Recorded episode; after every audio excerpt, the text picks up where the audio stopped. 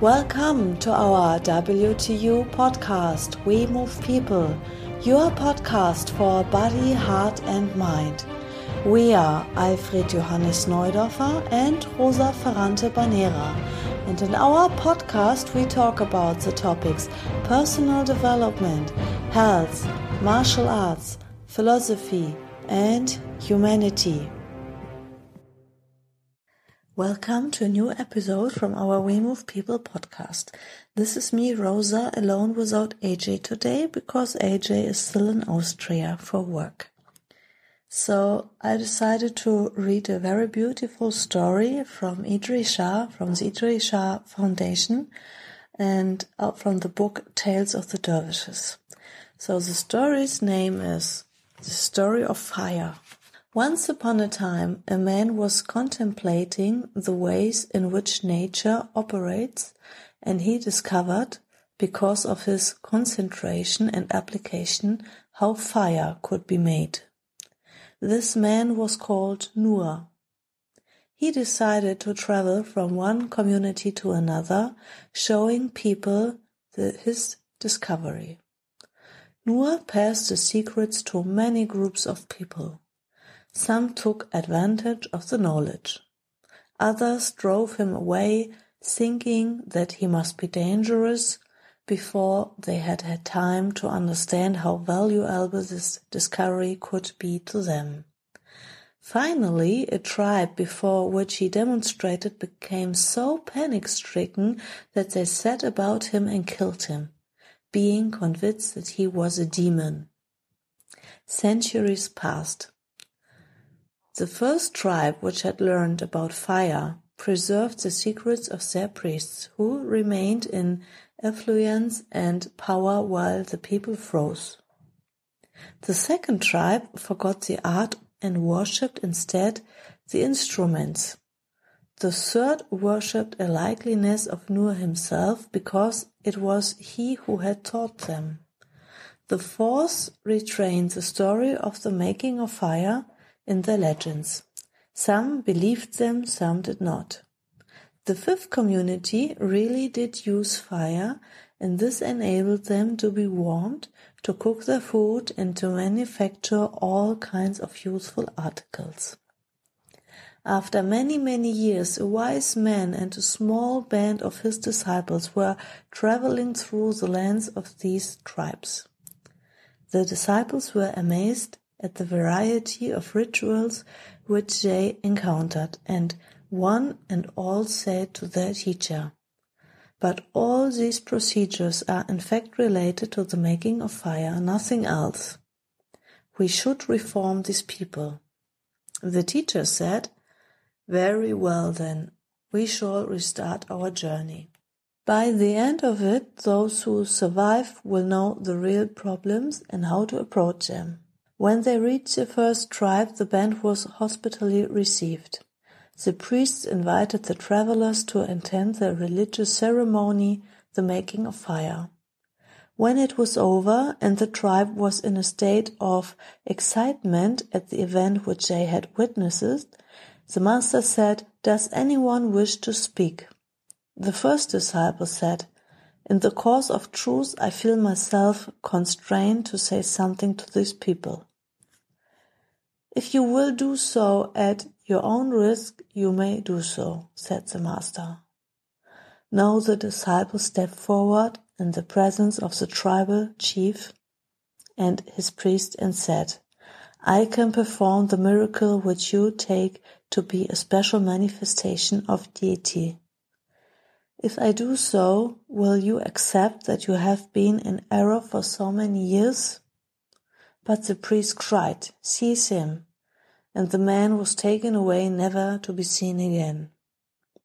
The travelers went to the next territory where to where the second tribe were worshipping the instruments of making fire. Again a disciple volunteered to try to bring reason to the community. With the permission of the master, he said, I beg permission to speak to you as reasonable person. I beg permission to speak to you as reasonable people. You are worshipping the means whereby something may be done, not even the thing itself. Thus you are suspending the advent of its usefulness. I know the reality that lies at the basis of the ceremony. This tribe was composed of more reasonable people. But they said to the people, You are welcome as a traveler and stranger in our midst. But as a stranger, foreign to our history and customs, you cannot understand what we are doing. You make a mistake. Perhaps even you are trying to take away or alter our religion. We therefore decline to listen to you. The travelers moved on. When they arrived in the land of the third tribe, they found before every dwelling an ideal representing Nur, the original fire maker.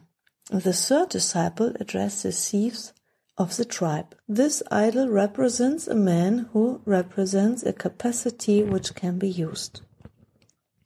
This may be so, answered the Nur worshippers, but the penetration of the real secret is only for if is a few.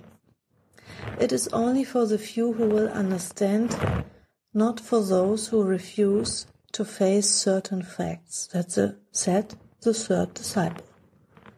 This is rank heresy and from a man who does not even speak, muttered the priest. It, and he could make no headway. The band continued their journey and arrived in the land of the fourth tribe. Now a fourth disciple stepped forward in an assembly of the people. The story of making fire is true, and I know how may be done, he said. Confusion broke out within the tribe, which split into various factions. Some said, This may be true, and if it is, we want to find out how to make fire. When these people were examined by the master and his followers, However, it was found that most of them were anxious to use fire making or personal advantage and did not realize that it was something for human progress.